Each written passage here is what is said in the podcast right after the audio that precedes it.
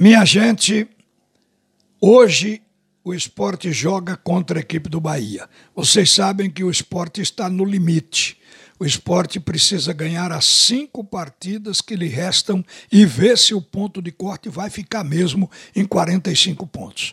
Então é uma tarefa dificílima, todo mundo sabe, está colocando isso como sendo até um milagre do futebol, mas o fato é que o esporte precisa ganhar, precisa jogar para ganhar essas partidas. E, enquanto houver a condição matemática, o time tem que enfrentar.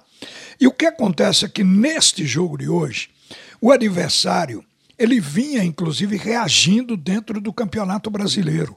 O Bahia tinha perdido para o Corinthians lá atrás e, desde então, vinha numa sequência de empates e vitórias, numa boa campanha, desde o momento que Guto Ferreira assumiu como treinador.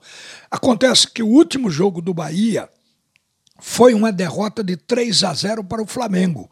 Aí o Bahia, que estava se levantando, embicou de novo e caiu na zona do rebaixamento. Hoje ele é o primeiro do Z4, é o 17 colocado.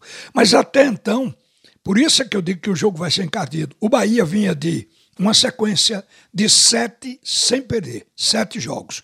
Tinha ganho do Atlético Paranaense por 2 a 0, empatou em 0 a 0 com o Palmeiras, empatou em 0 a 0 com o América, ganhou da Chapecoense por 3 a 0, empatou com o Juventude em 0 a 0 e por último tinha ganho do São Paulo por 1 a 0.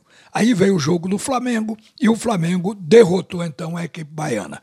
E aí o Bahia se apresenta hoje com a ideia como todos têm, de sair da zona do rebaixamento. Vai colocar o melhor que o Guto Ferreira tem na mão.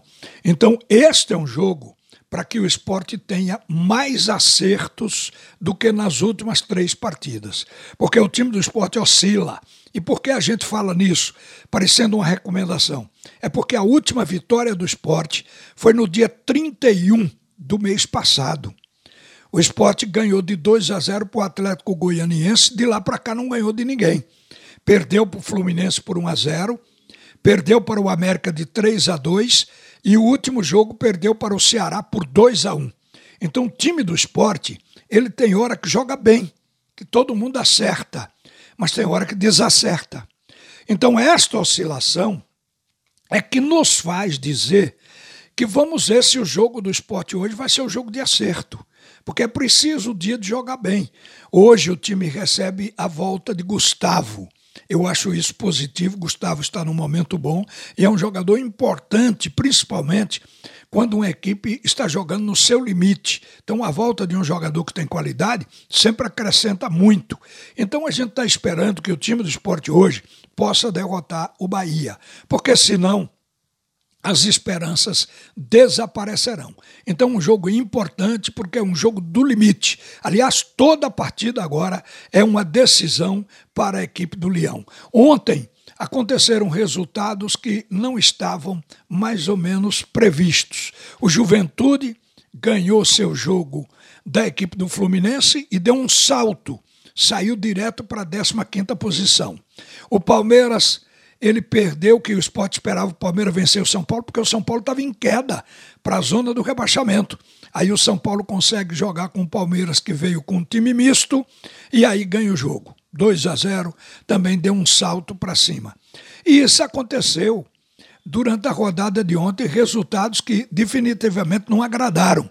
Dentro dessa rodada, teve o jogo de terça-feira, que foi o jogo do Grêmio contra o Bragantino. O Grêmio também venceu e passou o esporte. Então vocês estão vendo que o time do esporte está sendo atropelado. Por isso é que a reação de hoje é a reação do jogo que o esporte ainda não jogou. Tem que jogar com o máximo de acerto o limite de acertos, se for possível, para ganhar essa partida de hoje à noite na Arena de Pernambuco. E vamos para lá. Eu quero concluir aqui dizendo o seguinte: interessante o que está acontecendo com o anúncio ou com a possibilidade do Santa Cruz contratar o Walter. Nas redes sociais já começou o disse-me-disse, que Walter declarou publicamente que é torcedor do esporte. Aí hoje o Walter coloca que declarou que era torcedor do esporte, mas que jogou pelo Santa Cruz, inclusive fez parte do sub-15 do Santa Cruz, e quando ele jogar pelo Santa, se o contrato for feito e ele fizer um gol, ele diz que vai comemorar. Então tá nessa briga. Já não é mais unanimidade. Eu acho que a lua de mel agora tem uma banda tocando na porta. E vamos esperar ver o que é que Santa Cruz vai se definir sobre o jogador Walter, que tem qualidade técnica, mas não tem regularidade e sabe-se que ele joga uma partida, fica outra sem jogar. É comum por onde ele passou. Uma boa tarde, minha gente. A seguir, o primeiro tempo do assunto é futebol com Haroldo Costa.